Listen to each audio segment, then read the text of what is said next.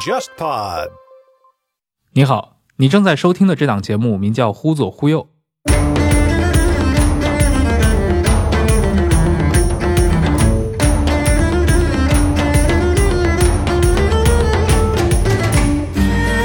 这是一档兴趣广泛的文化沙龙类播客节目，试图为中文播客提供基于经验视角的话题和内容。欢迎你在微信或微博上搜索“忽左忽右”，你会看到一个名为“忽左忽右 Left Right” 的公众号。我会在每一期节目上线后，在公号上发布关于这期节目的延伸阅读材料，并与听众互动，期待你的参与。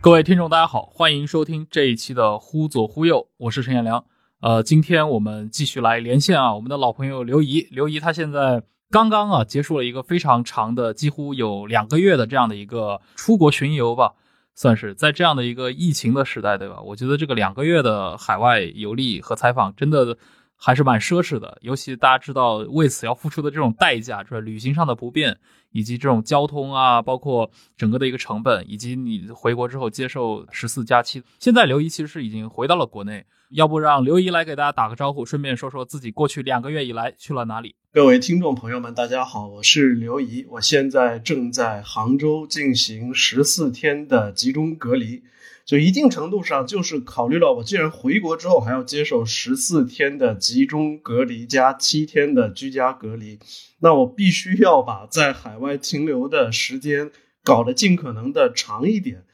包括去尽可能多的地方。这样一来，就算了一下，等于是我从九月二号从上海出发，经香港和土耳其到伊拉克。然后在伊拉克待了将近三个星期。九月二十一号从伊拉克又飞到了黎巴嫩，在黎巴嫩待了整整一个月。到了十月二十一号，从黎巴嫩出发，经埃及中转，在埃及又闭环隔离了五天。到了十月的二十七号就回到了国内，将近两个月的时间吧。在这个过程当中，去了土耳其、伊拉克。黎巴嫩、埃及四个国家，重点是在伊拉克和黎巴嫩各进行了将近一个月的旅行和采访，包括完成了我前三次伊拉克之行就一直没有能够走通的纵贯伊拉克之旅，从伊拉克最北方的库尔德斯坦地区的首府埃尔比勒，一直到最南部波斯湾沿岸的巴士拉，终于把这条线路给。彻底走了一遍，然后到了黎巴嫩之后呢，这一个月的时间，除了采访去年贝鲁特大爆炸之后的这个重建工作之外，还去了黎巴嫩海岸线上，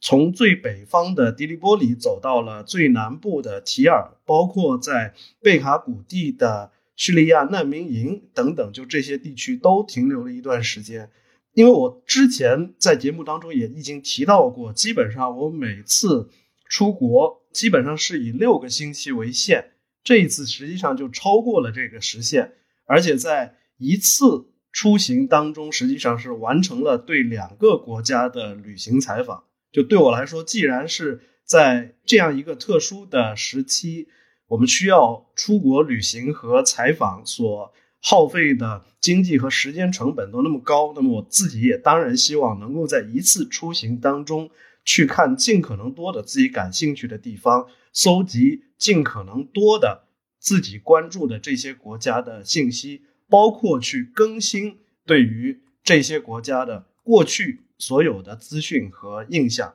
应该说，在这一次将近八个星期的旅行当中，基本上也是达到了这个目的。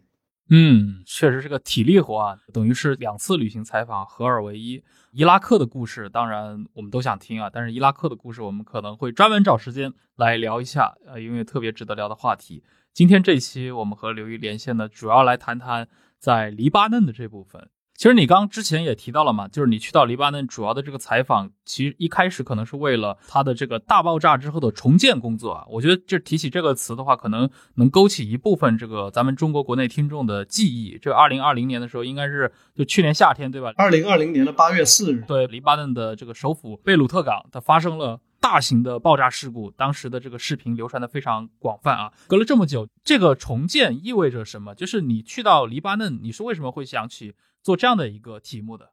原因也非常有意思，因为其实就说我对黎巴嫩这个国家的兴趣开始升温是早于大爆炸的，因为在二零一九年的十月份，黎巴嫩实际上是爆发了一场被他们称之为革命的这样一场全国性的社会抗议和示威运动，然后这个运动就持续到二零二零年的春天之后。一定程度上是被新冠肺炎大流行给打断了，嗯，但是在贝鲁特港大爆炸之后，黎巴嫩民众，特别是城市中产阶级，对于这种政府的不作为的愤怒又达到了一个新的顶峰。所以实际上是在贝鲁特港大爆炸之后，这场我们称之为革命也好，称之为这种全国性的游行示威也好，又重新开始升温，然后包括就一直持续到今天。但是又有一个非常离奇的现象，就是在贝鲁特港大爆炸之后不到一个星期，黎巴嫩当时的内阁就宣布总辞职了。但是很荒诞的一件事情是，从黎巴嫩内阁宣布辞职之后，整整十三个月，一直到二零二一年的九月份，两位被总统指定要组建新内阁的主要政治家都阻隔失败。等于是整整十三个月没有一个正式的政府产生，只有一个看守政府在那苟延残喘。然后，因为我在当地也有一些朋友，包括像美国和英国也有一些常驻在贝鲁特的记者，就他们传达给我的信息就是，这个国家在不只是十三个月，可能从二零一九年的十月开始就处于准无政府的状态，银行系统也崩溃了，然后接下来就大爆炸，对于首都。造成了非常巨大的破坏，然后在这个过程当中就又没有政府，但是他们给我传递回来的信息、拍摄的这些照片里面就显示，这个城市的重建一直在进行，嗯，而且是由一些 NGO、是由一些本地的社会活动家和志愿者自发自主的去完成了。就这件事情是一定程度上让我感到挺震惊的，因为我过去对于。黎巴嫩，尤其是贝鲁特，印象坦白讲没有那么好。贝鲁特这个地方是一个特别纸醉金迷、消费主义气息特别强的城市，就是对我们这些本身生活在中国的一个大城市的人来说，就你对这个东西没有感觉的，甚至于你会对它就有点厌恶的。天天生活里接触的、看到的都是消费主义的东西，然后你到了贝鲁特，人家告诉你说啊，我们开了一个特别大的商场，我们这儿有一个 party。一直开到早上三点钟，或者说我们这儿有个夜店，你对这东西是没有感觉的。但是当这个国家的金融体系和银行业完全崩溃了，政府不存在了，城市被一次大爆炸毁坏了一半，然后你被告知说，过去你不太喜欢的、你看不上的这些黎巴嫩人，他们在义务劳动的情况之下，等于已经把这座城市受损的部分修复了三分之一了。就是这是令人感到非常惊讶的这个事情，这种重建过程究竟是怎么完成的？包括贝鲁特现在变成了什么样子？黎巴嫩这个国家现在的整个社会和政治形势是什么样的？就总的来说，呃，就是大大的修正了我之前对于黎巴嫩的一些偏见，包括我是觉得一定程度上，为什么我觉得我想在。聊我的第一目的地伊拉克之前，先来谈谈黎巴嫩呢，就是因为我回过头去看黎巴嫩，我会发现黎巴嫩的历史，包括它的这种社会、政治和经济纠葛，虽然它是相对而言在中东是一个小国，包括就是我前面提到的，因为它的消费主义气息过于浓厚，许多去黎巴嫩的中国人对它的仅有的印象也是关于它的消费主义的那个一面，但是实际上它的这种。历史包括整个国家发展的曲折程度和暴力性，超过我们之前聊过的叙利亚、伊拉克、阿富汗这些国家。比如，嗯你可能就没意识到，汽车炸弹这个著名的恐怖主义袭击方式是在黎巴嫩最早被发明出来的。所以就是说，黎巴嫩在它的令人不那么喜欢的消费主义、享乐主义的那一面之外，又有它的非常纠结、暴烈，包括很极端的就那一面。而我在这一次旅行和采访当中，就是把这两者的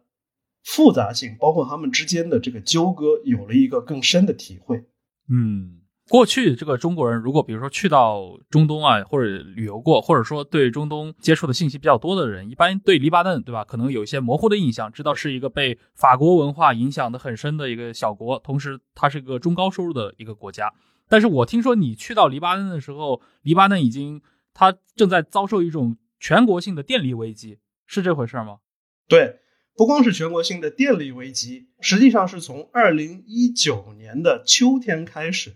首先是黎巴嫩等于出现了主权债务违约，随后就是它的银行业整个的崩溃，整个崩溃了之后，因为黎巴嫩的本币汇率就黎巴嫩镑，长期从一九九七年之后一直是和美元绑定的，一千五百黎巴嫩镑兑换一美元，这个固定汇率一直持续到了差不多二零一九年的春天。但是到了二零一九年的秋天开始，随着银行业陷入危机，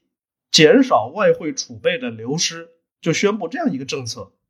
就说所有在黎巴嫩本地的银行有外币存款的黎巴嫩公民，你们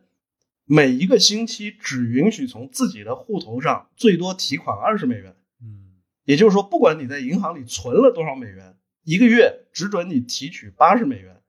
随着本币汇率的崩溃，从二零一九年的十月份，差不多到二零二零年的二三月之间，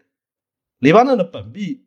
贬值了多少呢？贬值了百分之九十。我去，也就是说，从一千五百黎镑兑换一美元，一路贬值到了差不多一万五千黎镑兑换一美元。而到了我去的时候，二零二一年的九月份，现在的汇率是两万黎镑兑换一美元。对于绝大多数黎巴嫩人本地人来说，尤其是本地中产阶级来说，你就两种命运：一种就是说，你把你的存款和大多数资产兑换成了美元，那这个钱没有贬值，但是你取不出来，你一个月只能取八十美元；还有一种就是你用你的所有的存款都是本币，然后基本上就是贬值了百分之九十，包括就是说你的工资、养老金、所有社会福利都是用黎镑支付的，等于一夜之间就没了。而且就说这件事情荒诞到了什么程度？因为中间十三个月就等于说是政府不存在，虽然货币贬值了百分之九十以上，但是所有的工资标准就用黎巴嫩镑支付的工资标准是没有调节过的，所以就出现了一件就非常荒诞的事情。我采访的一位对象是黎巴嫩最大的公立大学——黎巴嫩大学的一位法学教授、副教授。这位女学者告诉我说，她在二零一九年春天时的月收入差不多相当于三千美元。她从她的教职获得的收入，就是这是一个典型的，可以说是本地中产阶级上层的这么一个收入水平。然后现在就说它的经过一年多的货币贬值之后，它的这个月收入相当于两百美元。嗯就因为所有的这些像大学教授、还有士兵、国家公务人员的这些开支都是用黎巴嫩镑支付的，这个标准不上调，就等于它自然贬值了百分之九十五。然后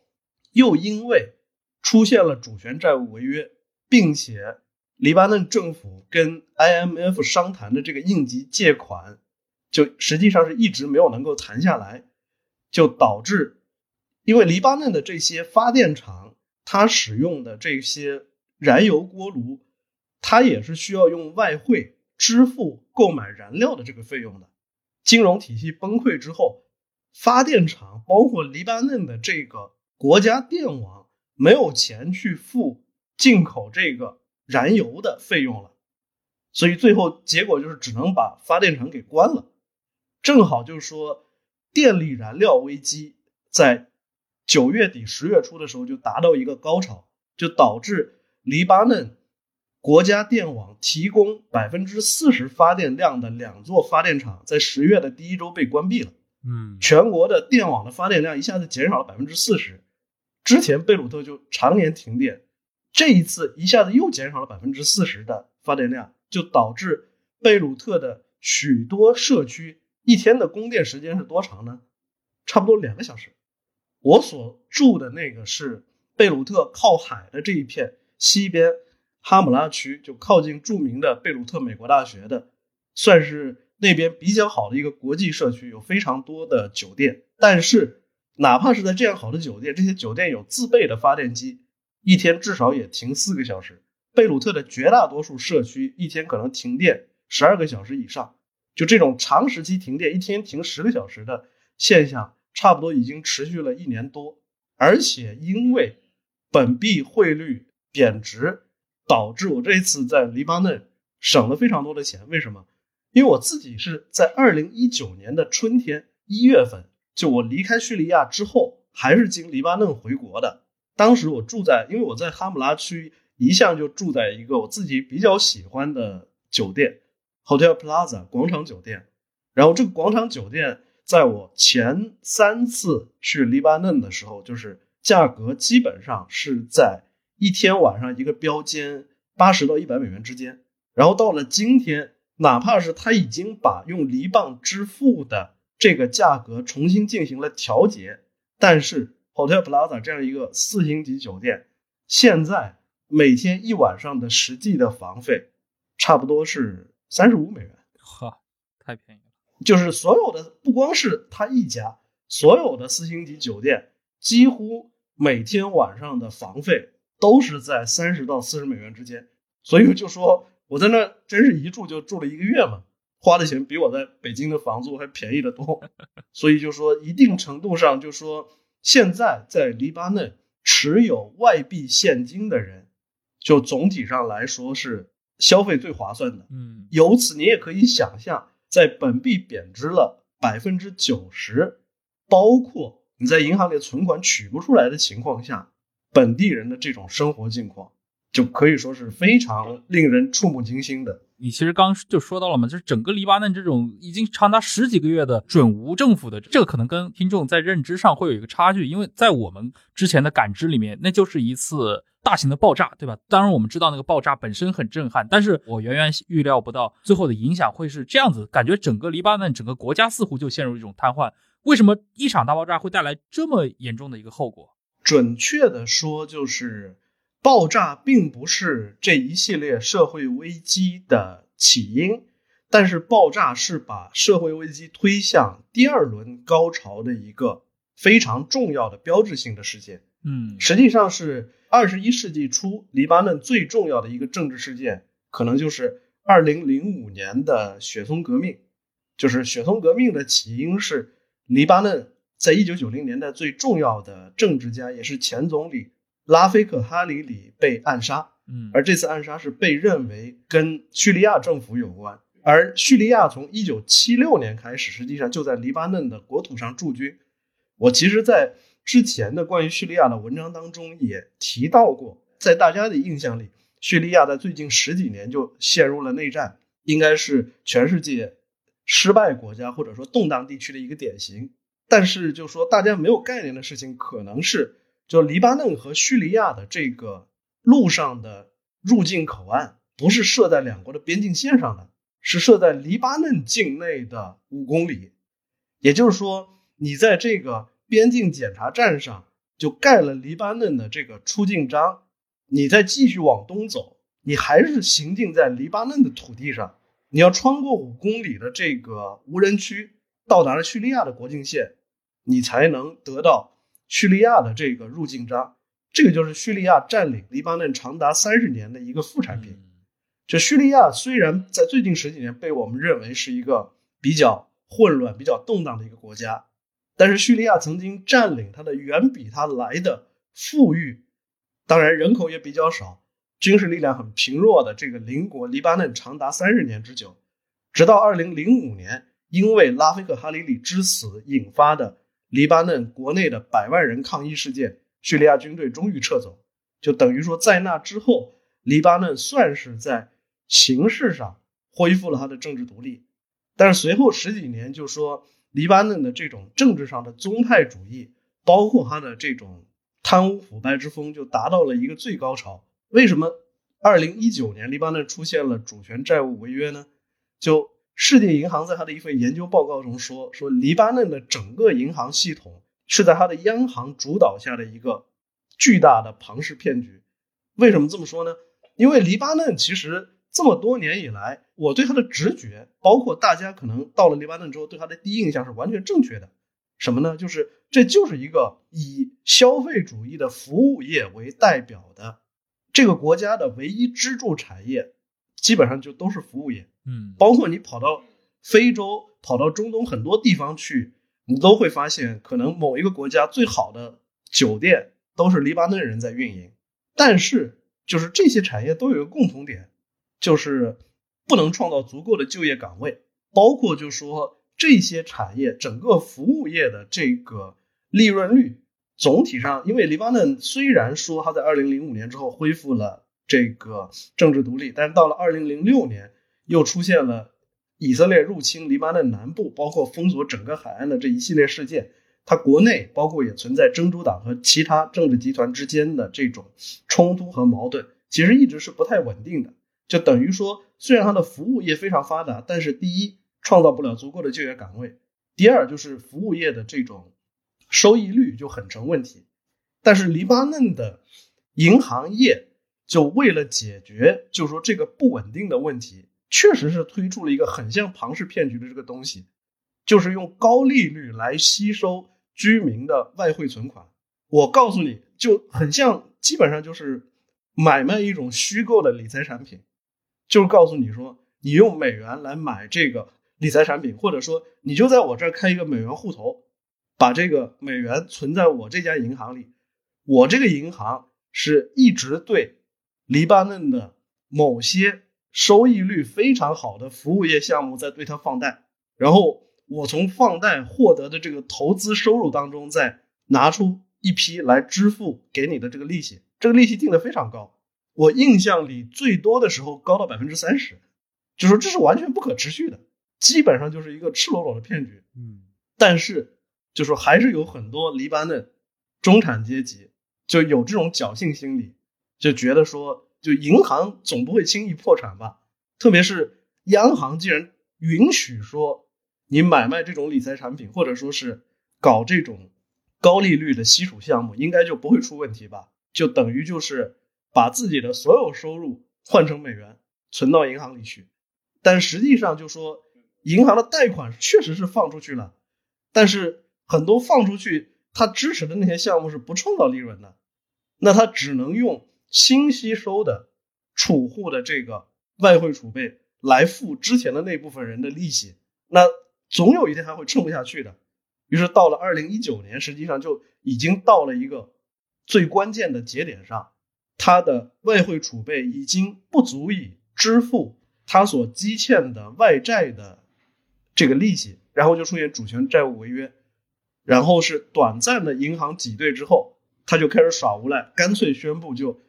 你只准一个月提取八十美元了，不管你在我这儿存了多少。黎巴嫩就说这么一个小国，像不到七百万人口的小国，它的公共债务的规模长期是 GDP 的大概一点八倍左右，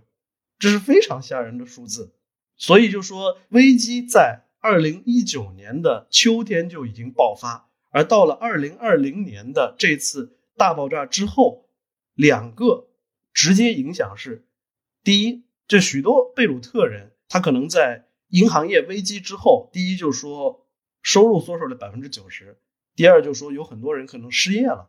但是，毕竟对他来说，他如果是住在自己家里，就不用交房租，他还可以想，因为黎巴嫩是一个海外移民数量非常众多的一个国家，他还可以想办法说，哎，这个我有亲戚朋友在海外，想办法就是用人肉贷的方式。带一些钱回来，但是二零二零年八月这个大爆炸之后，第一，就是说整个贝鲁特差不多有百分之五十的区域遭到破坏，尤其是靠近港区的那几个本身是低收入群体的社区。我看了一下统计数据，可能在这次大爆炸当中，三十五秒长的这次大爆炸，就除了造成二百多人遇难、七千多人受伤之外，不同程度破坏的建筑和住宅差不多有八万四千多所。整个贝鲁特就二百二十万人，有三十万人在大爆炸之后，就大概两个至少两个月左右的时间无家可归，房子被炸塌了，嗯，或者说被炸的不能居住了。这三十万人中的绝大多数是不可能像我一样说付得起一晚上三十美元住在旅店里面，就很多人是就一夜之间真的是被迫在街头流浪，就跟过去在。贝鲁特街上乞讨的那些叙利亚难民就变得一模一样了。这件事情对于许多黎巴嫩的，尤其是底层平民和中产阶级下层来说，是一个巨大的打击。嗯，另外就是你可能还是想象不到，从那个时候到现在已经过去了十四个月多。虽然黎巴嫩议会和高等法院授权组建了一个法庭来调查这个事件，但是十四个月过去了，没有一个人被追责，就是这也是非常惊讶的。贝鲁特人非常。震惊的发现，两千七百五十吨的这个硝酸铵在爆炸之前已经在贝鲁特港的那个十二号仓库里边已经堆了六年半，就从来没有人披露过这件事。其次就是从现在媒体公布的证据来看，就是说贝鲁特港区的这个管理当局，包括黎巴嫩的海关，是一直知道这堆东西很危险的，他们不断的给地方法院写信。说这个，你们要么批准我把这个东西移走，要么批准把它给拍卖了，卖给这个制造炸药的工厂或者什么人就都行，就放在这儿，迟早要出事儿。但是就没有得到任何回音。那么对于这个地方法官要不要追责，包括对于黎巴嫩的这种交通部长，包括议会里面负责这些交通事务的这些议员，这些人要不要追责？站在我们的角度，就正常人的逻辑就是说。肯定要追查这些人的责任，但是问题就是，检查小组成立了十四个月，中间还换过一次负责人，到现在为止还没有一个人被追责，甚至于就说就在我在那采访的那个时间，十月十四日，就说还发生了一次枪击事件，就是因为当时法官是发出了对于黎巴嫩政府的一位前任部长和一位议会现任议员的逮捕令。就认为这两个人在这个事件当中有不可推卸的责任，但是这两个人都属于什叶派的政治家，一个是真主党的，一个是真主党的盟友阿麦勒运动的成员。就真主党就在街上发起了一个抵制追责、抵制法庭调查的这样一个游行，然后又有基督教派别的武装分子去袭击这个游行队伍，随后就发生了这个，我印象里是。五个人还是七个人就当场遇难吧，包括在这次冲突当中就使用了手枪、步枪、手雷和 RPG 火箭榴弹。所以我在采访，我在这一个月的采访过程当中，就好多黎巴嫩人就很无奈的说：“你看，这这就是黎巴嫩，十三个月没有政府，然后发生了这么大的震惊世界的一起爆炸事故，没有人被追责，然后。”财政崩溃了，货币贬值了百分之九十。我的这些采访对象给我提供的数据，最保守的一个估计是，有一百二十万黎巴嫩人目前就说一天的生活成本不到七美元，嗯，差不多就是联合国划定的这个极端贫困线以下。你想，一共才七百万人不到，将近五分之一的这个人口，六分之一左右的人口。就变成了极度赤贫，但是他们也还活着。等到我见到黎巴嫩的很多志愿者组织，就通过自发筹款和义务劳动的方式，重建了城市被毁区域的三分之一的时候，我也对自己说：“哦，这就是黎巴嫩。”嗯，在这个地方发生任何。离奇的、古怪的这个事件，大家都能接受。尤其是这个贝鲁特街头冲突的这个新闻，真的是跟我们印象中一般的街头冲突非常不一样啊！就动用到了这些就是自动武器，包括像这个 RPG 火箭弹，几乎已经是一个就是一个一种武装冲突了，就是很难用这种街头冲突来形容它。你在黎巴嫩那边，比如接触这些黎巴嫩人，比如说你到了当地的话，你是如何去着手这样的一个关于重建的报道的？其实实事求是的，我可以告诉你，就是进入这个采访的现场特别简单。为什么我说特别简单？就说黎巴嫩人总体上，你如果去看，我最近几天在重读亨廷顿的《变革社会中的政治秩序》这本书，嗯，就是亨廷顿在里面认为黎巴嫩。在中东所有国家当中是民主化程度最高的，这个结论是对的。它的管制效率和宗派主义是有问题的，但它的确是民主化程度最高的，包括整个社会。我前面提到，黎巴嫩有着发达的这种服务业，这一方面就造成了像国家主导下的金融业庞氏骗局这种情况，但是另一方面又意味着，就是说它的整个社会秩序，包括社会组织、各种机构。乃至它的这种中产阶级的行事规则都是非常非常的欧美化，或者说是有一套它的这种自发秩序的。最典型的就是在所有的阿拉伯国家当中，只有我给黎巴嫩的所有，不管是 NGO、学术研究机构，甚至跟政府有一些的一些单位，我给他发采访邮件，永远是能得到回复的，而且一般来说就是最多也就是两天。这种标准跟美国和欧洲是一致的。就哪怕他不接受你的采访，他也会回复你，并且告诉你为什么。所以就是相对而言，去进行采访这个难度对我来说是最低的。嗯，因为包括这些 NGO 组织参与这些，无论是受灾民众的救助还是重建的这种 NGO 组织，它本身的这种透明程度非常高。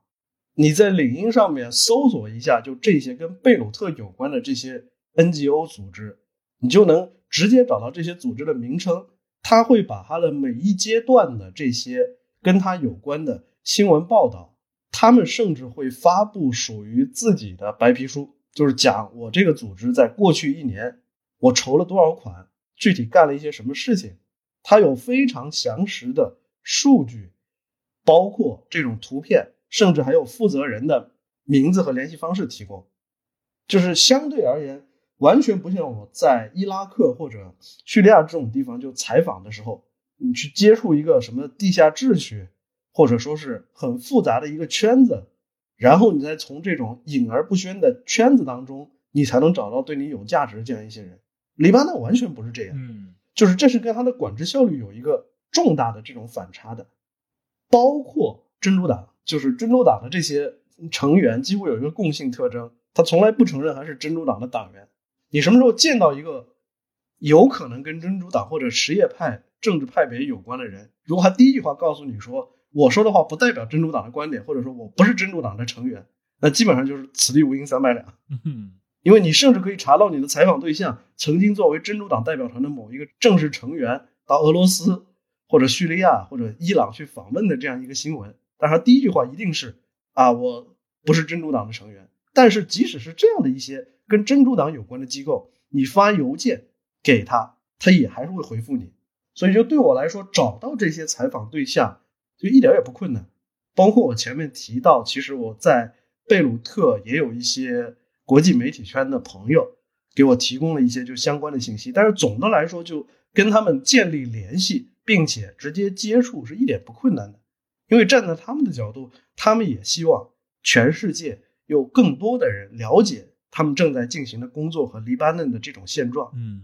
所以就说跟他们接触和打交道是完全不困难。甚至我在第一个星期，黎巴嫩的第一个星期就是就排的非常满，基本上每天至少要去两到三个目的地，就见不同的人，有的是 NGO 的发起者，有一些是大学的学者，有一些是跟这个政治团体或者政党有关的智囊人士。我在贝鲁特的时候还跟你提到。我自己还参加了其中一个志愿者组织的这种工作，就是花了一天时间，半天是替，就是离当时那个爆炸现场大概只有一点五公里的一个被炸毁的消防站，现在已经重建的差不多了，替这个消防站刷了半面墙，然后另外半天就是跟这些志愿者一起，在一个其实是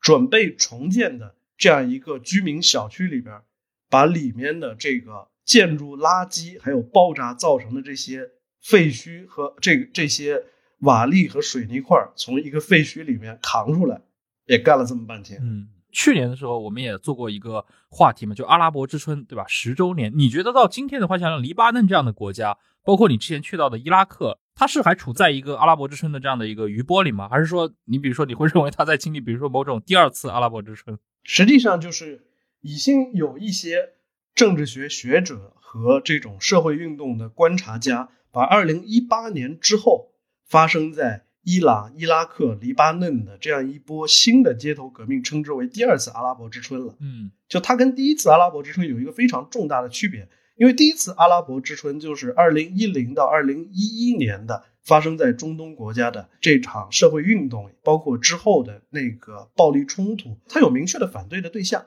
最典型的就是在埃及，大家就是要结束穆巴拉克的一人统治；包括在这个突尼斯，乃至在也门、在叙利亚，都是以这些国家在反对他们的当政者的这个过程当中，实际上是很快形成了一个新的。政治精英阶层和政治集团，就不管最后的结局是什么，是失败了说，还是说这个新的政治精英集团上台执政了，但总之就是有这么一个群体，有这么一个集团，来承担这种政治变革和传递的这样一种作用。但在二零一八年之后，在伊朗、伊拉克和黎巴嫩发生的这个情况就完全不一样。第一就是它跟。同一时期发生在智利的社会运动一样，是去中心化的。嗯，黎巴嫩从二零一九年开始到今年，实际上就说已经二十四个月过去了，二十四个月没有产生一个反对党，或者说有很多组织，但是没有形成一个完整的政党，而且他反对的并不是一个具体的领导人，不是这个萨阿德哈里里小哈里里总理，或者说是米歇尔奥恩总统，他是反对黎巴嫩的整个政治系统。在伊拉克和伊朗的情况也相似，在伊朗，并不是说反对大阿亚图拉霍梅尼或者前总统鲁哈尼，是说我们对整个现行的这个政体都不满意。就像黎巴嫩，我这次在采访的这个过程当中，经常听到的一个词就是 “the system”，就是他们反对的并不是说某一个具体领导人、某一个党派，他们是反对整个 system。这也就是为什么。第二次阿拉伯之春到现在为止，差不多在这三个国家，还有其他一些地区，包括这个苏丹，已经发生了两年多，就最长的有两年多的这种时间。但是情况依然扑朔迷离，并不像第一次阿拉伯之春一样，很快形成了反对党，甚至很快建立了新政权。但是就说影响力和余波可能比第一次阿拉伯之春就要更长，影响可能也会更深远。啊，那么我们说回到这个黎巴嫩，比如最近两三年发生的这种结构性的一个崩溃，就是黎巴嫩为什么会形成今天的这个样子？因为我们过去对吧，听说的黎巴嫩都是一个这个近东的一个非常富庶的这样的一个小国家，而且沐浴着这种可以欧风美雨的这样的一个国家。就它这种结构性的一个政府失灵或者说社会崩溃是怎么变成今天这个样子的？这是一个非常有意思的问题。为什么？因为我其实我对我的很多采访对象就提了几乎一样的问题。我说我今天在重建的建筑工地上，我说我真是见到了可能是世界上最好的一群年轻人，就是黎巴嫩的很多 NGO 组织，就是我说出来你是完全不相信。我采访的最大的一个公益组织在 Offer Joy，就是叫做呃翻译过来就是给予之乐，英文的就是 Joy of Offer，嗯，就是给予的快乐。这个组织在一年之内。给靠近贝鲁特港爆炸现场不到一点五公里的，就是三个社区，可能帮他们从无到有的完成了从废墟清理到重建整座房子，包括给这三个社区建立供水供电系统的这个所有工作。这个组织的所有经费都是来自他们从海外的黎巴嫩侨民和国际组织那儿就募集了大概大概两百万美元。这两百万美元全部用来购买建材以及这个重建工作所需要的原材料了。为他们工作过的志愿者最多的时候有六千人，一直到这个礼拜为止，每天在这些重建现场工作的志愿者可能一天里还有二百到三百人。这个组织的所有成员这么多人当中，只有一个人是领工资的，就是财务主管。嗯。就是他们不可能靠一个不领钱的志愿者来管几百万美元的资金，但是只有这个人领工资，其他人就等于说是完全义务工作，只是说这个你每天在那儿工作一天，我供你吃一顿午饭，就仅此而已。你每天在那儿工作六到八个小时，就只提供给你一顿午饭，所有人都不要钱，但是他们的这种组织性，他们的投入程度，包括他们对这座城市的这种感情，我说。我今天在这个地方就见到了，真是我第五次来黎巴嫩，我见到的就是最可爱的黎巴嫩的年轻人和贝鲁特的市民，包括我的一个采访对象，就是大学刚毕业一年，也在其中的一个专门负责为所有的受灾家庭免费更换门窗的这个 NGO 组织里面负责公关联络和现场监理的这么一个小姑娘。我后来发现，那个小姑娘是黎巴嫩十七岁以下。女子重剑全国锦标赛冠军，就是这个小孩就骑着一个单车，他其实现现在在一家设计工作室工作，每天上班前和下班之后还会抽出五个小时去做他的这种免费的志愿者工作。所以就说他跟我的采访时间定的是最离谱的，是早上七点半，跟我聊了一个多小时之后，他就得先去一趟他前一天落实的一个这种重建项目的现场去看一眼。然后到自己的公司去上班。我说我见到了最可爱、最无私的一些年轻人，但是为什么你们的总统和总理还是这样一些无赖、骗子、小偷？其中一个采访对象就跟我开玩笑说：“说你这个问题值一百万美元，为什么？因为我们也想知道。”他说：“就是这是非常离谱的。包括就说关于黎巴嫩的很多政治人物是有很多在贝鲁特街头是流传着很多政治笑话的。”其中一个是关于黎巴嫩的现任总统米歇尔·奥恩，他是在黎巴嫩1975到1990年的内战末期是扮演过一个非常重要的角色的。奥恩总统今年已经87岁了。贝鲁特街头流传的一个政治笑话是，因为年纪太大，奥恩总统现在每天的精力只够他干两件事儿：第一就是睡觉，第二就是观看黎巴嫩人民衷心爱戴他的小视频。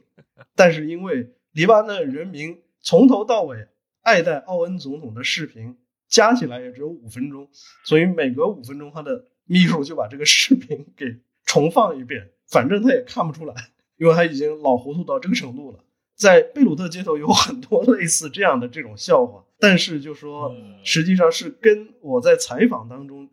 见到的，就是很多这些市民、这些 NGO、这些社会活动家他们的奉献精神，包括年轻人的这种蓬勃的。无私的这种气质形成了一个巨大的这种反差，这个实际上是跟黎巴嫩本身的这种政治结构有关的。在二零一九年十月份的这个黎巴嫩革命爆发之后，贝鲁特美国大学的校长是在《大西洋月刊》上写了一篇文章，就其中有一句很著名的话，被我的很多采访对象引用，就说这次革命的目的是要最终结束一九九零年内战的。遗产，嗯，因为现在的整个政治体系，整个 system 实际上是一九八九年黎巴嫩内战结束之前的这个在沙特阿拉伯签订的塔伊夫协定规定的。塔伊夫协定又是承袭了一九四三年黎巴嫩独立时候的这个民族宪章的精神，他把所有的政治秩序都规定在一个看上去利益均沾，然后又形成一个相互牵制的这样一个框架里面。按照塔伊夫协定的这个规定，黎巴嫩是一个议会制国家，然后只有一个一院制的议院，一共有一百零八个席位。这一百零八个席位，其中五十四个是属于所有穆斯林派别的政党，另外五十四个是属于所有基督教派别的政党。具体在两个阵营里面加起来，又可以分为十八个主要的党派，包括珍珠党。同时，塔伊夫协定还承袭一九四八年民族宪章的精神，它又规定，黎巴嫩的总统必须由马龙派天主教徒担任，总理必须由逊尼派穆斯林担任，议会的议长必须由什叶派的穆斯林担任，而且总统是只有一个六年任期，不得连任。这个就是一定程度上，你可以认为亨廷顿的所说的黎巴嫩的。这种政体的民主化程度是最高的，就是针对这个情况来说的。因为的的确确，首先还是确保了所有的政治派别和不同的族裔群体在这个政治体系里面都有自己的位置。第二就说他阻止了任何一个势力能够一家独大。十八个政党所对应的是这种实行的是单一选区制度，甚至于所有政党的选区就潜在的是根据不同族裔的聚居区来划分的。基本上也就是说，确保了最大的一个政党可能也就占到整个议会总数的这个十分之一左右。就一九八九年确定的这个一百零八个议席，就是随着后来的这种发展和扩大，到了今天变成了一百二十八席。但是其中真主党是其中最大的单一政党，但是真主党也只有十三个席位。你看上去它的的确确兼顾了所有派别。和所有势力的这种利益，但是另一方面就说，它实际上跟黎巴嫩的实际的人口状况，包括不同族裔的这种经济状况，它又是完全脱节的。因为最典型的就是黎巴嫩可能到了一九五零年代后期，穆斯林的人口数量就超过了基督徒的数量，但是基督徒和穆斯林的这种。在议会里的议席分布数依然必须是一比一。嗯，就是说，站在穆斯林的角度，大家肯定愿意说，我们搞一人一票，一人一票看上去是最民主、最公正的一种选举方法。但是站在天主教各派别的看法，你要搞一人一票，你就是想借助你的人口优势来剥夺我的政治权利，那我直接就要打内战。就是他又以这种暴力作为。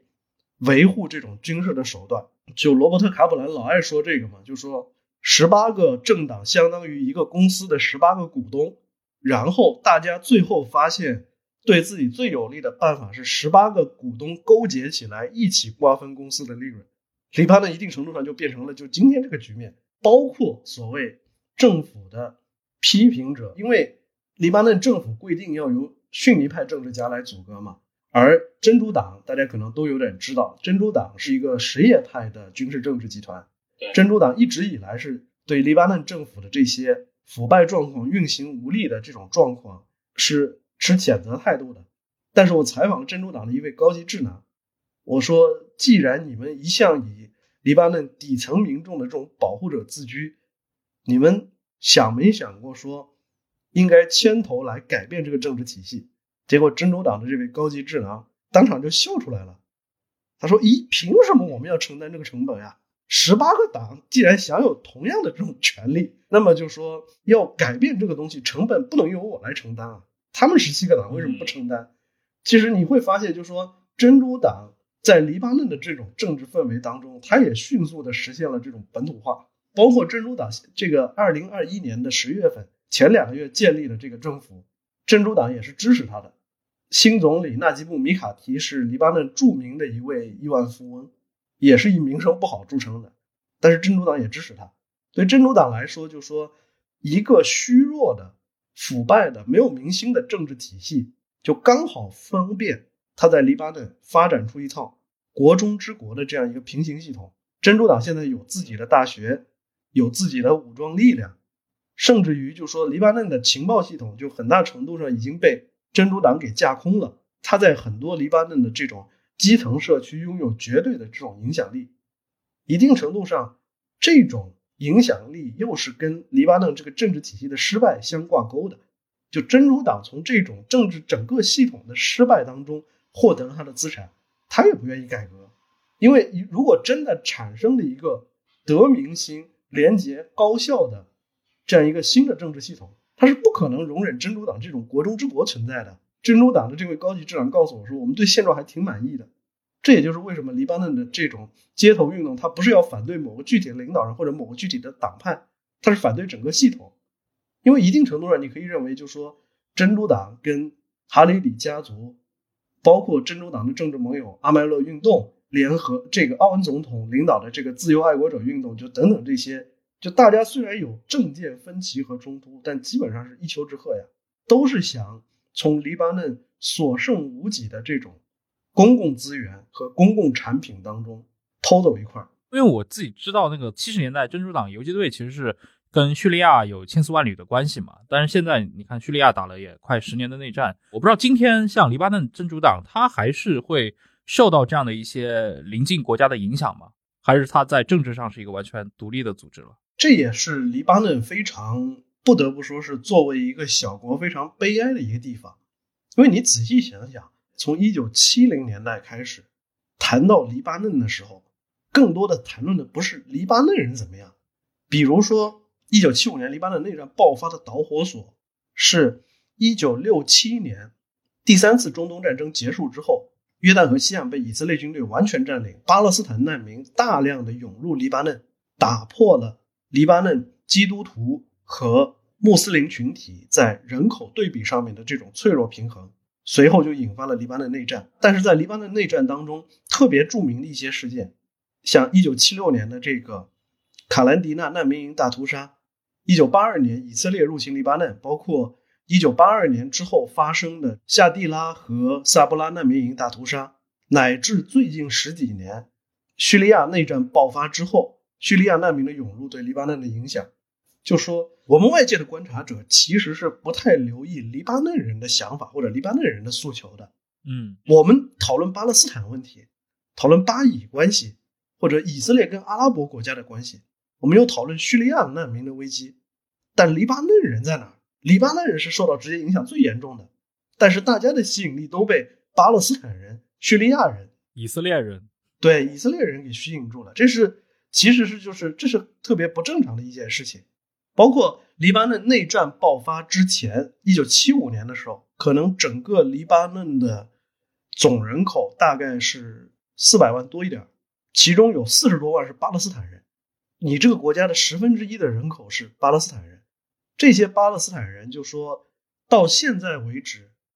在黎巴嫩的领土上生活的巴勒斯坦人可能还有三十万左右。我在这次采访过程当中，探访了一些巴勒斯坦难民营的这个住户，就已经繁衍到第三代或者第四代了。他们没有办法返回西岸，又没有办法获得黎巴嫩的公民权，就滞留在这儿，而且变成了对于黎巴嫩的这种国内政治和社会问题产生了一系列的这种深远的影响。所以我在那个巴勒斯坦的难民营里，贝卡地区的这个难民营里见到这些巴勒斯坦难民的时候，我突然就想起了这个美国总统拜登在。撤离阿富汗之前说，阿富汗战争不是一场值得持续几代人的事业。但是我说我在黎巴嫩看到的是，巴勒斯坦人就是在这儿已经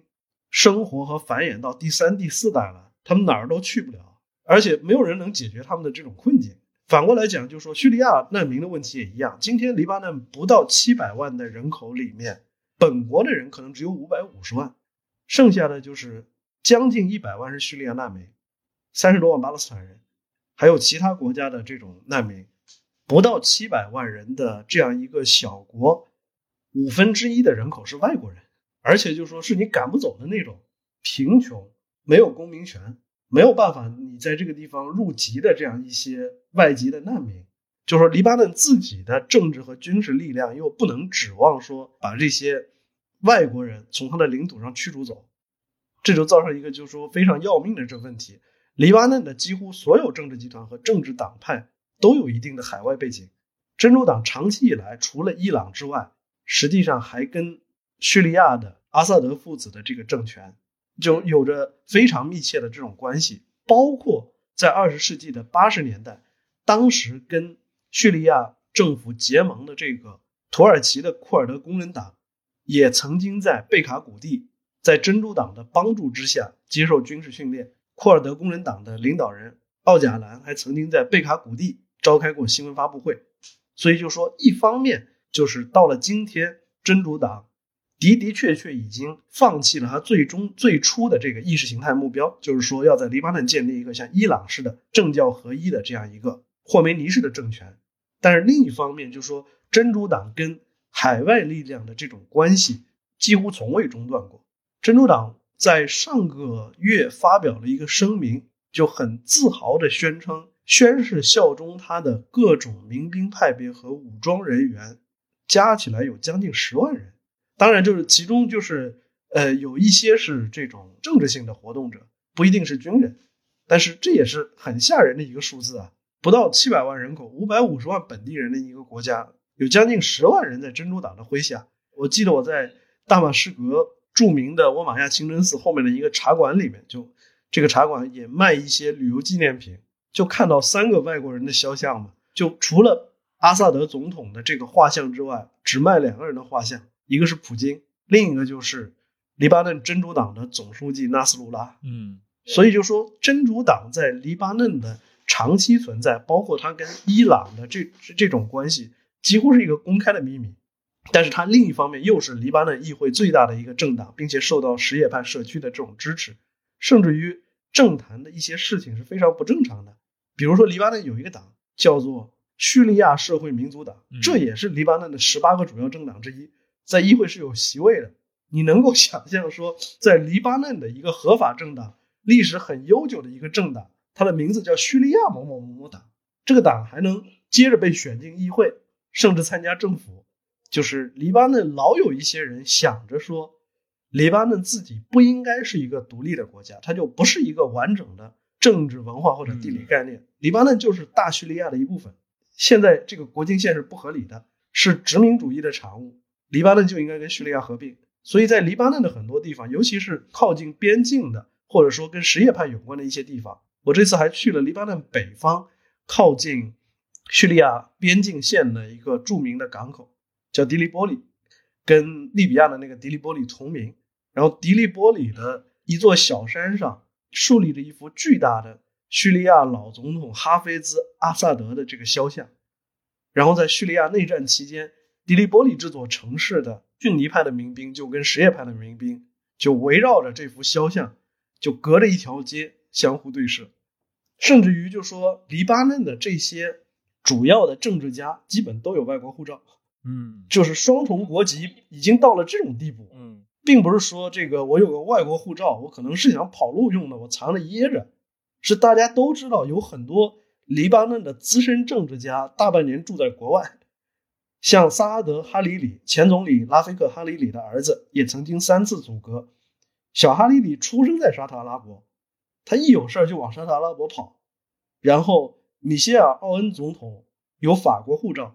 他在法国流亡了十多年的时间，就说这种事情在黎巴嫩是肆无忌惮的。哎，那我问你一下，就是因为我刚提到了整个的这个黎巴嫩，它作为一个中东的这样的一个小国，不可避免的，对吧？被周围的这些邻国更强大的这些呃政治集群在影响自己的这些命运。呃，黎巴嫩的国民可能自己也很难掌握黎巴嫩的整个近四十年来的一个历史变迁。我们在去年的那个。爆炸发生后的第二天，其实大家都看到了那幅著名的照片嘛，就是法国总统马克龙正好到访贝鲁特，然后他在贝鲁特也接见了非常多的这些在爆炸现场的港区的这些黎巴嫩的平民。就当时在中文世界有一些评论，觉得好像马克龙整个的身份就像一个旧宗主国的这样的一个首领出现在啊他过去的这些殖民国家的这些呃民众的面前。我想问一下，你就在真实的世界里面，像法国这样的一个欧洲国家，它对于像黎巴嫩，它还拥有这么大的一个政治影响力吗？因为前面其实我们提到了，像呃叙利亚人，像这些巴勒斯坦人，像以色列人，他们对黎巴嫩过去可能近半个世纪历史的一个介入，应该说是这样。一方面就说马克龙的这个表态，你可以认为它具有一定的虚伪性。嗯，为什么呢？就是说马克龙在。无论是到达现场接见黎巴嫩民众的这种代表，还是说后来接受采访的时候，他谴责说黎巴嫩的这个政府是不负责任的，长期以来是盗窃国家的这种资产。但是另一方面就说法国跟所有的这些小偷、骗子、强盗一直以来都是朋友，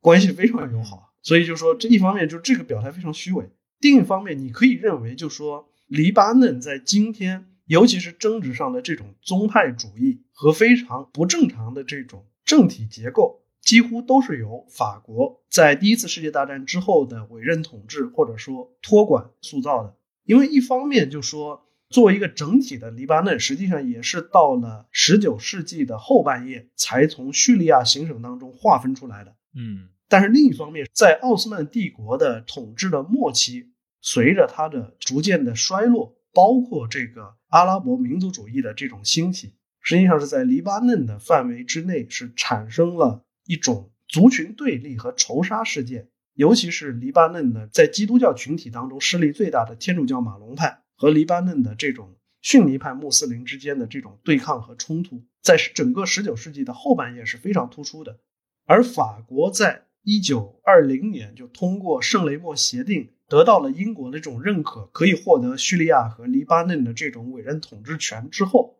法国人实际上是利用了这种形态，因为法国肯定是愿意借助黎巴嫩的这个基督徒，尤其是天主教马龙派这个群体，来帮助他建立这个对黎巴嫩的统治秩序的。嗯所以这也就是为什么法国人托管了叙利亚和黎巴嫩之后，一定不允许他们合并，因为一旦合并，嗯天主教马龙派就变成少数派了，他就必须面对一个由伊斯兰化的阿拉伯民众群体占绝对多数的这样一个国家，所以法国一定要他一定要黎巴嫩成立一个独立的国家，但是这个尝试又面临一个问题。黎巴嫩的马龙派基督徒群体是长期以来是生活在中部的这个黎巴嫩山的山区的，而黎巴嫩的整个沿海地区，也就是历史上曾经被十字军入侵的，从北部的迪利波利到中部的这个贝鲁特，再到南部的西顿提尔，就沿着海岸线的这条城市带，几乎都是由逊尼派穆斯林占绝对多数。所以就说法国人实际上是在很处心积虑的重新在黎巴嫩和叙利亚之间设定了一条新的国境线。嗯就目的就是使黎巴嫩山地区的基督徒的总数要比沿海城市带的这些穆斯林的总数多那么一点点。按照一九三二年的人口统计数字，差不多这个比例是六比五，基督徒是占微弱的多数。嗯这个比例也是一九四三年黎巴嫩独立作为一个约定俗成的政治分配方案写进了当时的这个黎巴嫩的第一部宪法民族宪章当中的，就说嗯允许基督徒占据一个相对多数的优势，但是允许基督徒从法国撤离到黎巴嫩获得彻底独立中间，实际上就随着阿拉伯民族主义的兴起，黎巴嫩作为一个小国已经被卷进到这个潮流当中，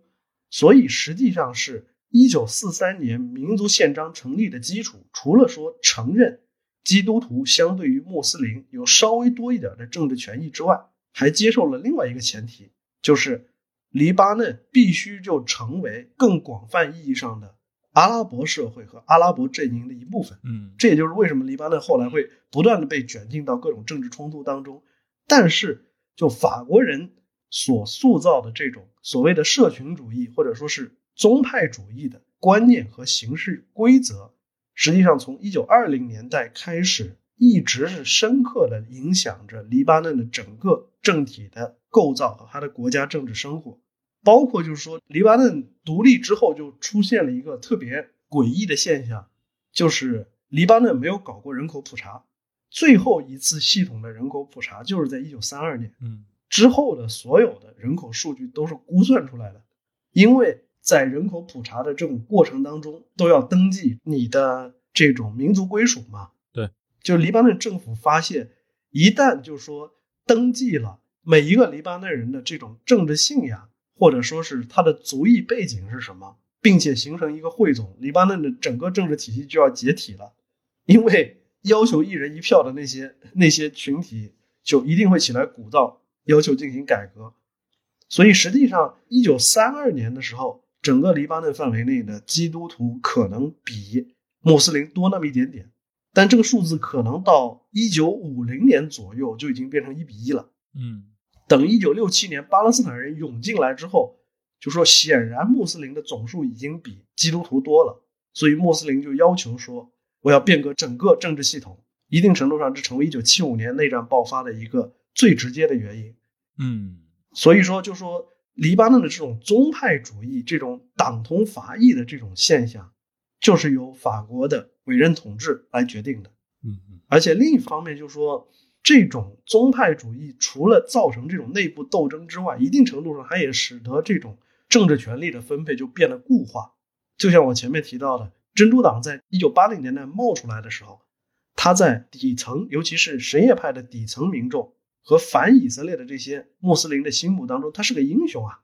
但是你看，三十多年过去了，昔日的所谓英雄，现在觉得这个腐败的体制挺好的，在腐败的体制里面，你可以予取予求，而且不受制约。包括今天黎巴嫩，在黎巴嫩许多已经变得声名狼藉的政党，像无论是什叶派的阿麦勒运动，还有之前的就是其他的就一些政治党派，他们在一九七零年代内战刚刚爆发的时候，是以左翼的进步的社会改革者的形象出现的。结果过了四十多年，他们比当初自己反对的人变得更腐败。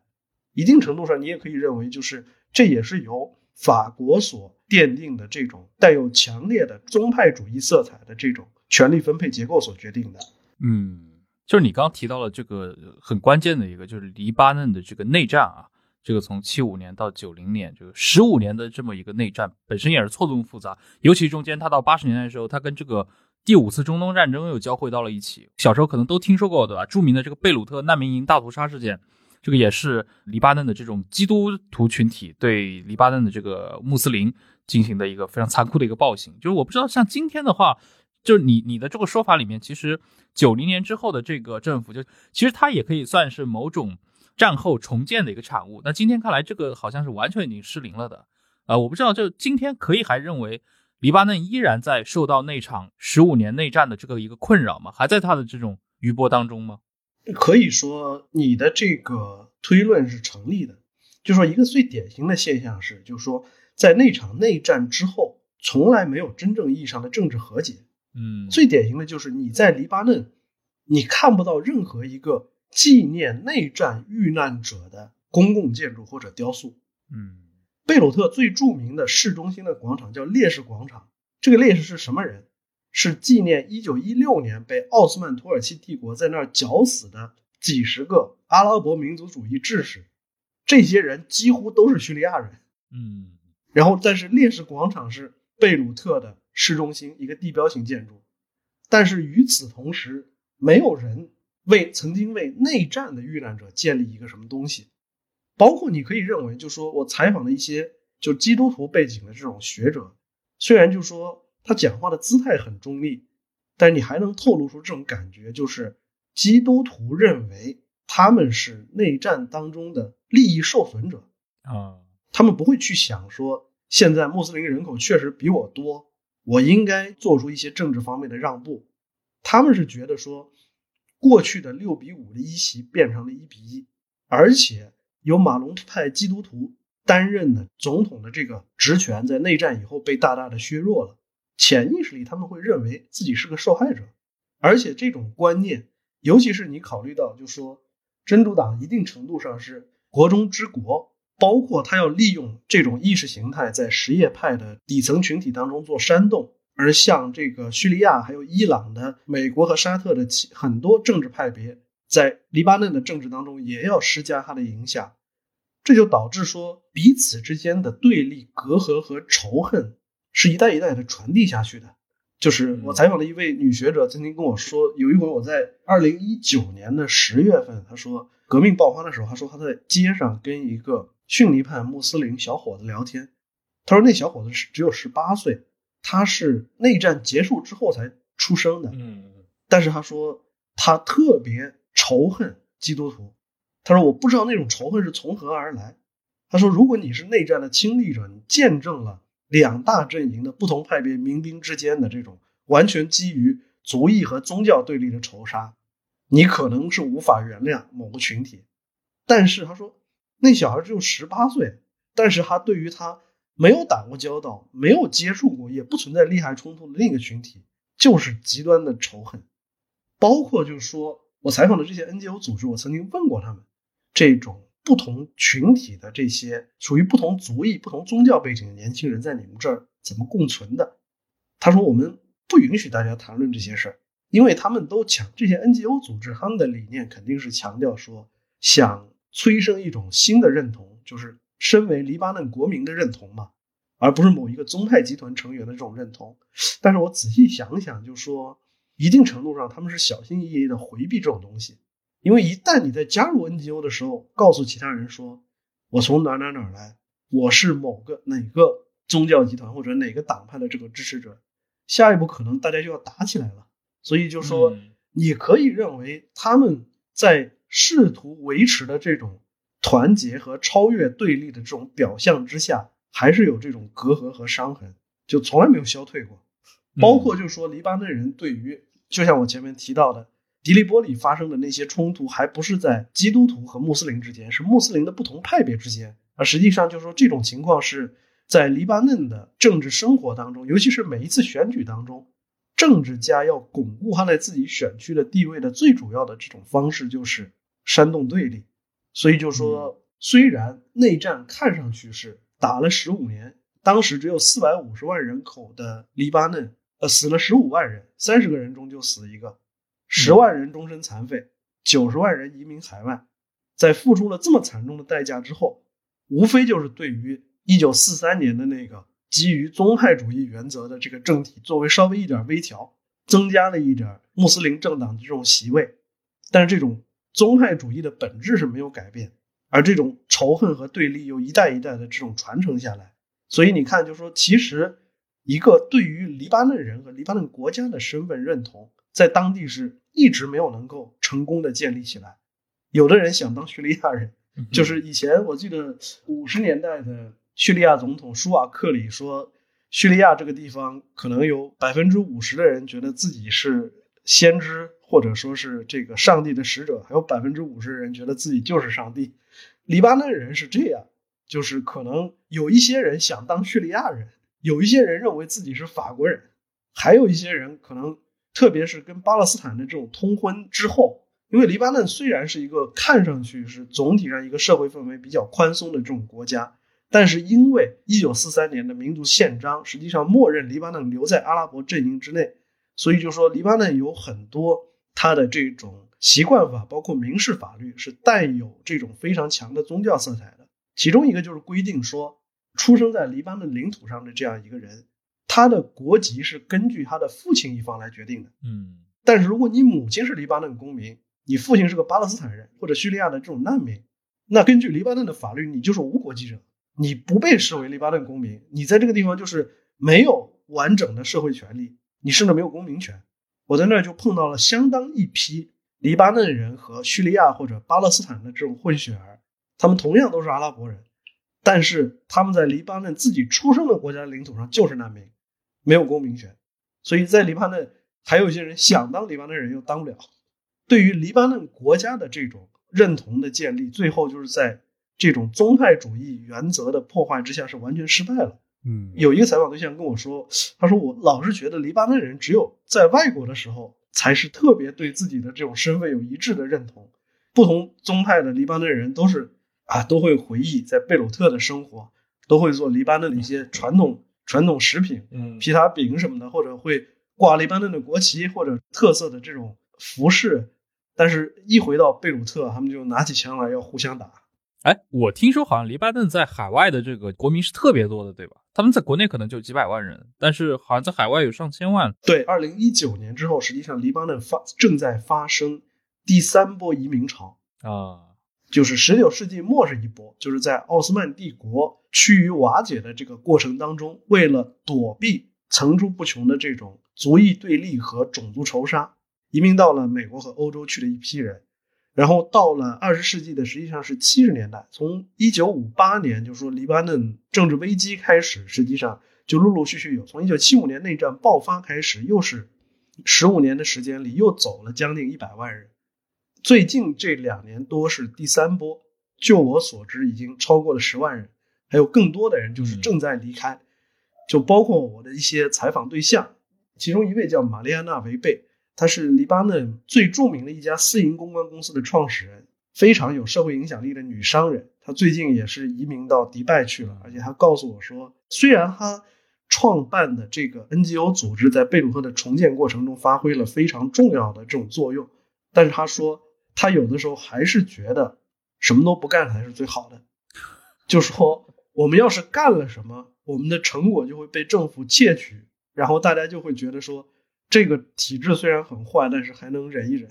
忍一忍就也就过去了。他说我有的时候会觉得什么不干，看着它烂掉，最后大家忍无可忍，揭竿而起，把这个体系推翻才是最好的。嗯，虽然他创立的这个组织是在贝鲁特的重建过程当中就很受好评。发挥了相当重要的这种作用，但是在这个组织的工作基本上结束之后，就今年的九月份，他还是移民到迪拜去了。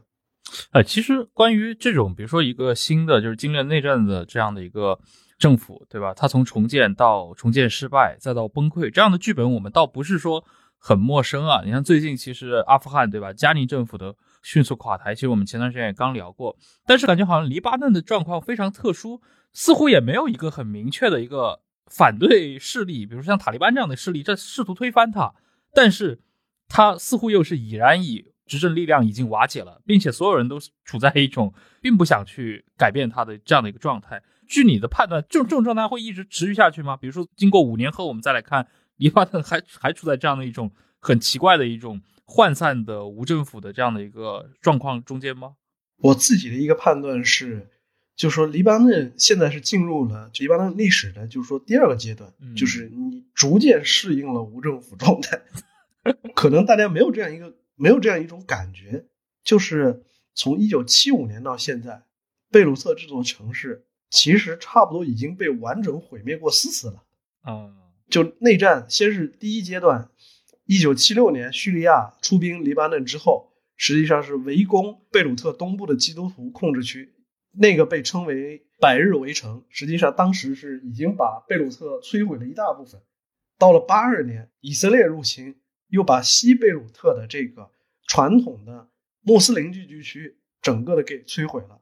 到了一九八九年，米歇尔·奥恩将军自立为总理，建立了一个分裂政权。叙利亚就再次出动重武器去进攻他，就等于把贝鲁特又毁灭了一回。嗯，到了二零二零年的大爆炸，让半个城市受损，差不多就是第四次了。而这一次跟之前。所有这些冲突造成的破坏，最大的区别就在于，NGO 组织、志愿者和社会活动家是自己动手开始重建城市，而黎巴嫩内战结束之后，对于贝鲁特的那次重建，许多人提到就说，那次重建和开发就是赤裸裸的掠夺，因为黎巴嫩政府在九十年代重建贝鲁特的方式就是成立了一个公司。叫贝鲁特中央区重建与发展公司，然后这个公司是有权从贝鲁特的这些私有的土地的主人那儿征收他的土地，但是付的其实不是钱，是这个公司的股票，他可以强行征收这些土地，按照他们自己的规划重新对它进行开发。所以就说贝鲁特，我自己不太喜欢的那种。消费主义和享乐主义的那一面，一定程度上就是跟这一次一九九零年代的贝鲁特重建联系在一起的。就是征收私人土地之后，基本上都是盖酒店、各种娱乐场所、高楼大厦、摩天大楼，租给或者卖给外国业主有很多是。贝鲁特中央区重建与发展公司名义上是个上市企业，而且由黎巴嫩政府控制相当一部分股份，但是它最大的单一自然人股东是谁呢？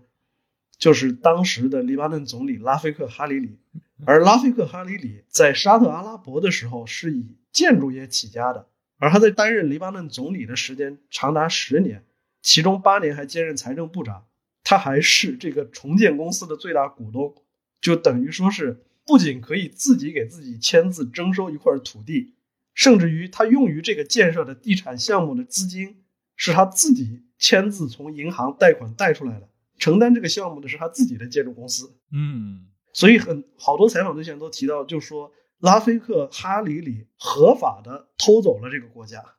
拉菲克哈里里一九九二年第一次担任黎巴嫩总理的时候，他的总资产差不多是两亿美元左右。到二零零四年他最后一次辞去总理之职的时候，十二年时间，他自己的私人财产从两亿美元增加到了一百亿美元，而很多。这些在贝鲁特长大志愿者都提到，就是在政府主导的这种完全不顾民意的开发之下，过去大家所喜爱的贝鲁特的一些广场、公园、老建筑就都被铲平了，都盖了个高楼大厦。所以，就这次有一些社会活动家是把这一次由 NGO 团体和民间志愿者主导的重建活动称之为跟政府争夺公共空间的战争。我看了一下他们的这种工作非常细致，他们帮一个社区重建这个被爆炸炸毁的这个大楼的时候，他是把这个社区的所有居民聚集在一块儿，举行一个听证会，征求他们的意见，说你们觉得说还应该盖回原来的六层楼，还是一个更高层的或者更矮的这样一个建筑？每一间公寓的这个格局应该怎么调整。一定程度上，就说他们已经是在自己重新去设计和规划这座城市，因为恰好是政府处于瘫痪这种状态。包括很多人就提出来就说，当然可能有乌托邦式的想法，说我们要建立不依赖于这个政府的社会公共服务设施，甚至于我们要建立一个蔬菜和食品的这种供应链，嗯，不依赖于政府对于公共资源的这种控制。我们也要建立一个平行系统。来替代政府提供不了的这种服务，而另一方面就说，就像亨廷顿提到的，政治重建之后，在一个阶段可能往往会出现这种政治倒退的现象，就是在黎巴嫩内战爆发的时候，很多时候是围绕着谁想当总统或者谁想当总理是发生了这种政治冲突，但到了今天，黎巴嫩差不多就摇摆到了另一个极端，没人想当总理。就像他十三个月都没有办法组建一届内阁一样，今天的伊拉克一定程度上也是这种情形。就像珍珠党觉得他不想承担运行整个体系的成本，他只想要好处。就十八个政党，每个人每个党都想在议会当中占据一定的席位，只要他能跟他的一些盟友获得三分之一的这样一个议席的总和，他就能否决政府提出的很多提案。但是他自己不想当总理。原因就是有人要当总理就要负责任，干不好就要骂他，大家都不愿意挨骂，这是政治倒退的一个表现。具体到这一次像黎巴嫩的这个电力危机，我采访了伊拉克的一位这个能源问题专家，他就提到说，实际上黎巴嫩的不同的政治派别都有能力解决这场危机。就真主党跟伊朗方面联络，伊朗方面就愿意以赊账的方式向黎巴嫩提供足够这个发电厂使用半年的原油。然后，黎巴嫩的迪亚布看守政府跟伊拉克达成了一项协议，伊拉克也愿意赊账的方式向黎巴嫩供油，包括萨阿德哈里里在跟埃及谈判，希望说埃及能够向黎巴嫩提供应急的燃油或者天然气供应，就说至少有三四个政治集团都找到了短期之内不要付款的原油，但是大家第一都希望就说为国家争取到原油。恢复电力供应的这个功劳落在自己身上。第二是都希望自己的竞争者和反对势力在这个过程当中捞不到好处，所以就任何一个派别提出的方案都会被其他集团联合起来抵制。最后就是有三到四个集团都有解决问题的方案，但这个方案就是在议会通不过，就是这也是黎巴嫩目前的这种政治倒退的一个明显的这种表象，而。明年黎巴嫩又要举行这个议会选举，但是在这种整个的基于宗派主义形成的这种选举制度没有被结束之前，实际上选出什么人来就根本没有意义。包括就是我的很多采访对象都提到说，一到议会选举开始，尤其是在农村和山区这些贫困社区有影响力的党派，就要开始动手去买票，一百美元一张。然后有个采访对象跟我开玩笑说：“如果我是一个受过比较好教育的，或者说是我对于政治权利这个东西有一点概念的这个人，我至少会把我的选票卖的贵一点吧。你选出来的一个新的议会，至少要持续四年的，我要卖掉我四年的命运，我得卖的贵一点吧。比如说在伊拉克，就是一些政党开出的买选票的价格是三百美元一张。”但是在黎巴嫩就有很多生计成优的这种家庭，真的就是以一百美元一张的价格，这个把票卖掉了。这就是为什么能够解释我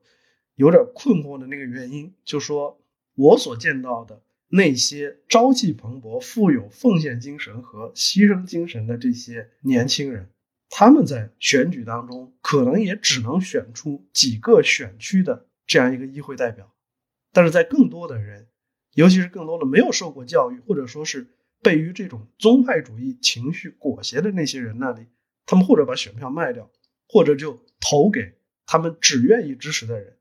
那最后的结局就是说，政治体系跟这种社会，尤其是跟贝鲁特这种城市社会是完全脱节的，而你又没有办法去改变它。就所有人，全社会的所有人，从精英到平民阶层，都已经习惯了这种状态。这种国家，我不知道地球上有没有这样第二个例子啊？它会让你想到非洲的很多地方，嗯，就是失败国家。嗯，但是与此同时，黎巴嫩又有着非常繁荣的，像贝鲁特的城市经济，包括有我看到的那种健康而有活力的公民社会，嗯，但是同时他们又跟一个失败的政权共处在一个国家里面，就是你无法想象，从一九九零年内战结束到现在，黎巴嫩政府从来没有为他的国民提供过最基本的社会公共服务，最典型的就是稳定的供电、供水、公共活动空间，就从来没有。就说其实是在我前几次去黎巴嫩的时候，我就知道，大多数尤其是贝鲁特的大多数家庭，每个月要交两份水电费，因为政府一天可能只提供十二三个小时或者十五六个小时，剩下的时间你要保证你家里有电，你得找这个私营供电公司，或者说是这种出租应急发电机的人，嗯，包括就是供水，就说很多地区的这种公共供水系统提供的那种水是受过污染的，烧开之后也不能饮用的。你要获得干净的饮用和生活用水，你还得跟私营公司买。嗯，就黎巴嫩这个社会，它这种看上去极端现代化和它的背后的这种又似乎跟一个现代文明是反着来的这种，就是会不会有这种给你一种强烈这种冲突感？这种冲突感还是跟阿拉伯社会和中东地区整个的这种历史变迁是有关联的。沙特阿拉伯其实也是一个物欲横流的这种地方，就是嗯相对而言，其实消费主义是都能被大家接受的一个东西。对，而且过去三十年当中，上一波全球化当中，它对于消费主义是一个有推动和促进作用的。它在全世界最大范围之内得到了这种推广和接受，但是消费主义一定程度上是掩饰了，或者说它没有能力去改变一些更深层的这种问题。就像黎巴嫩的这种很要命的这种宗派主义结构，一方面就说这种结构造成了不平等和不平衡，另一方面就说这种结构在延续的这种过程当中，它又建立了一种使它自己不被摧毁的这种力量。所以一定程度上，我是觉得就是黎巴嫩的这种消费主义有特别绝望的一面，嗯就是跟我在叙利亚的那个地下酒吧里面听到外边这个正在发射火箭榴弹，然后里边大家就是都在这儿疯狂的跳舞和喝酒，仔细想想是一回事。黎巴嫩贝鲁特跟大马士革、跟开罗、跟这些地方相比，就是有更大的酒店、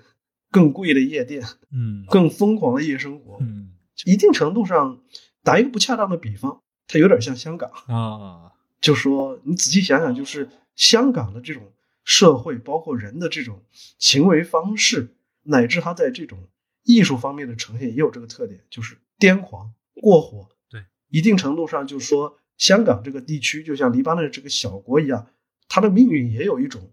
随波逐流、身不由己的这种感觉。这里面是有很多能够让人，一方面是感同身受，另一方面也是就说一言难尽的这种感觉。嗯就由此，我就突然想到，就是牛津大学的这个现代中东史教授尤金·罗根，就是阿拉伯人嗯历史的这个作者，他的少年时代曾经在贝鲁特生活过将近五年。他在那本书里面说过一段话，在一五零零年到一九零零年之间，差不多就说重大的变化在整个阿拉伯世界是每隔一百年发生一次，但是二十世纪的第一个十年到十五年发生的这些事情，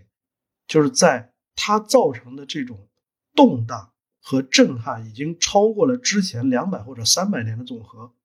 无论是这种九幺幺事件之后美国入侵伊拉克，还是阿拉伯之春，这些东西造成的这种震荡和变化，超过之前二百到三百年的总和。而它去撼动和改变的，实际上是一个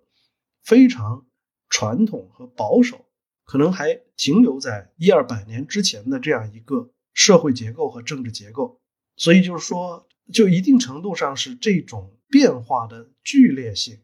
以及就是说，在一个趋于瓦解的旧结构上建立一个新的社会规范和政治制度的这种困难性，就造成了这种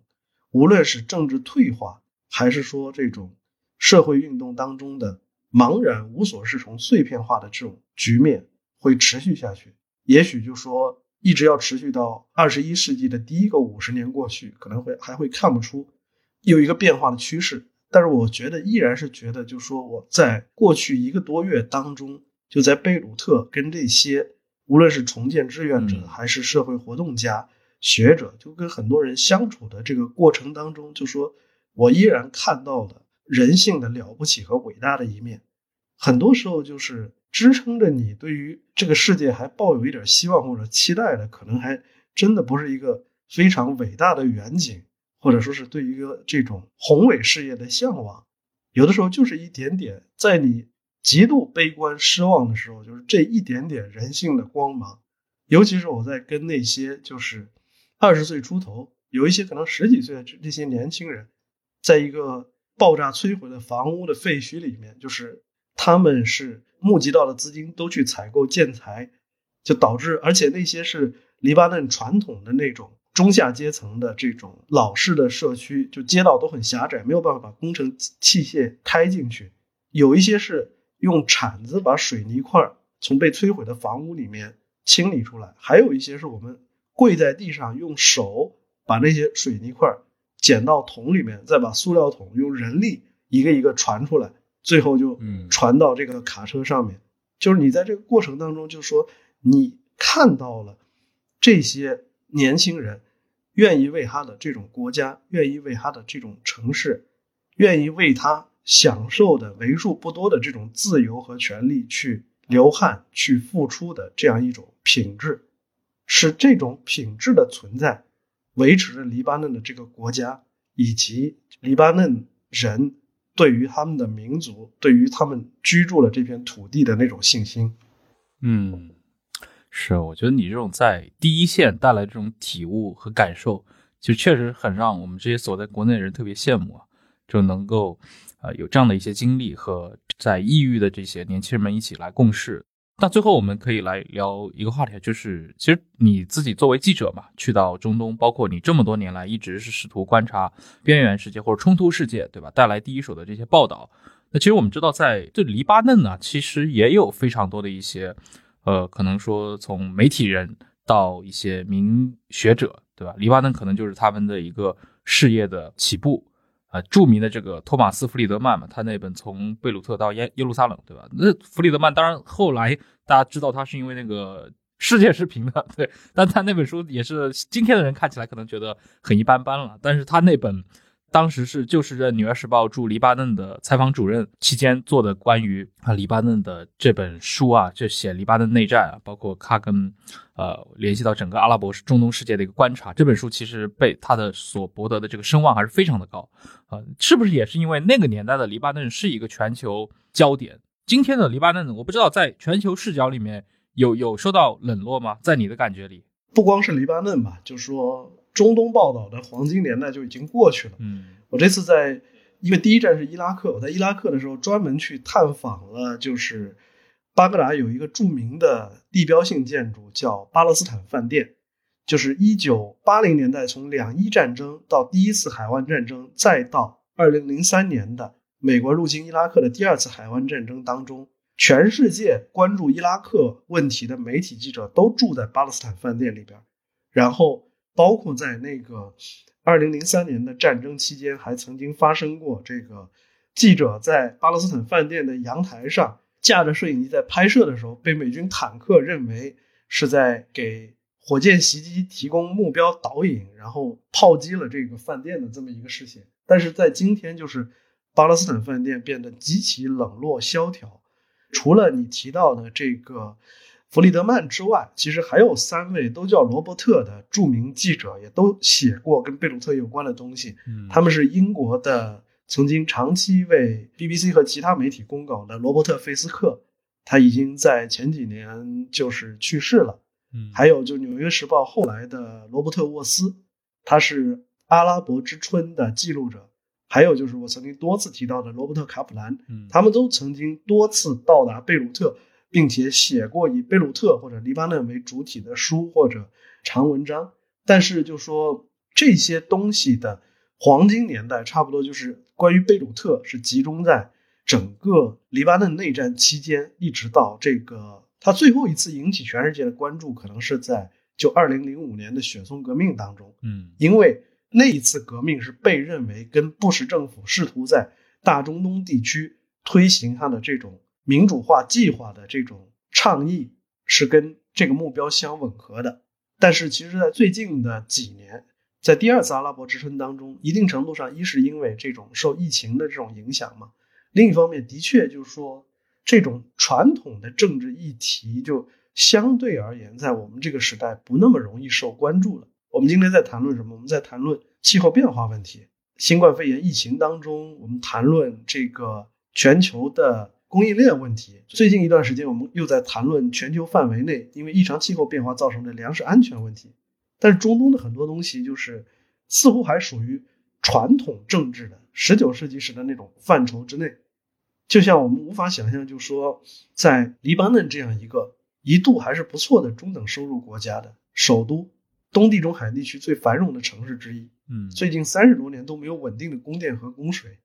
我觉得，就说可能在这样一个充满不确定感的年代，包括其实是传统媒体的衰落之后，大家都很希望，就说任何一个问题，你有一个直观的、最简洁的解释。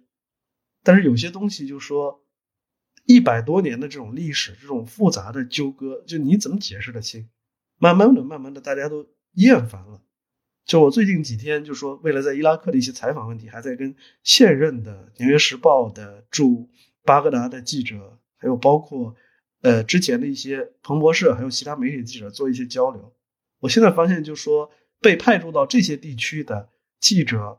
已经不是被认为是经验最丰富，或者说对当地最了解的这样一些人了。嗯，包括我自己就觉得，我我可能以前也听过，五六年前我刚刚开始做。国际新闻现场报道的时候，就说对于一些老牌媒体的在当地的或者说常年在这些地区深耕的这些记者是持仰望的态度的。现在我基本上可以平视的，甚至于我读有些人的文章，我能看出他什么时候在偷懒，因为就说这种懒我也偷过。就说大家是基本上是在同一个水平上，甚至于我这次去做贝鲁特采访的这个报道。之前彭博商业周刊也出过一篇关于这个主题的稿子，我会觉得就是说，嗯，那篇稿子当然它是一个行活，但是我会觉得就是说，他提供的无论是信息还是分析都很单薄，我甚至可以觉得他的文章写的不如我好。嗯，一定程度上你也可以看到，就是说，不光是全球新闻业重点的转移，报道重点的转移，一定程度上也是。传统新闻业本身受到的这种威胁，就像卡普兰在二十世纪的七十到九十年代，可以以这种长期的游历或者探访的方式，去发回关于全球一些冲突地区和这种边缘国家的这种报道。但是到了今天，就说在一个地方设置一个记者站，或者说是这种派出几个记者变得那么容易，但是。大家建建立一个长期观察或者长期关注，最后成为某一个领域的这种研究者的这种意图，包括他应对的这种需求，却远远没有那么强烈了。嗯，这也是我最近五六年在做这个中东地区的就报道的时候，就是对我所在的行业的一种切身的体会。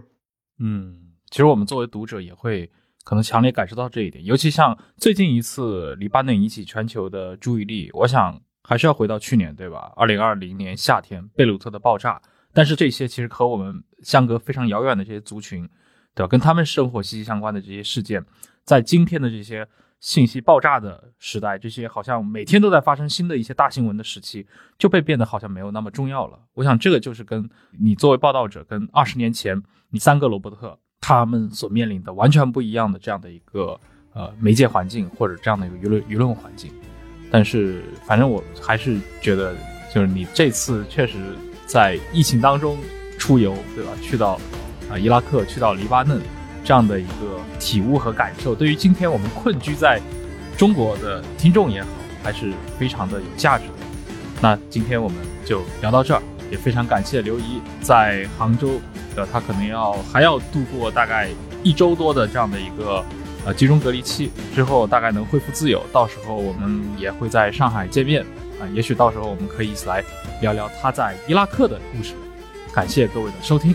下期再见。各位听众朋友们，我们下期再见。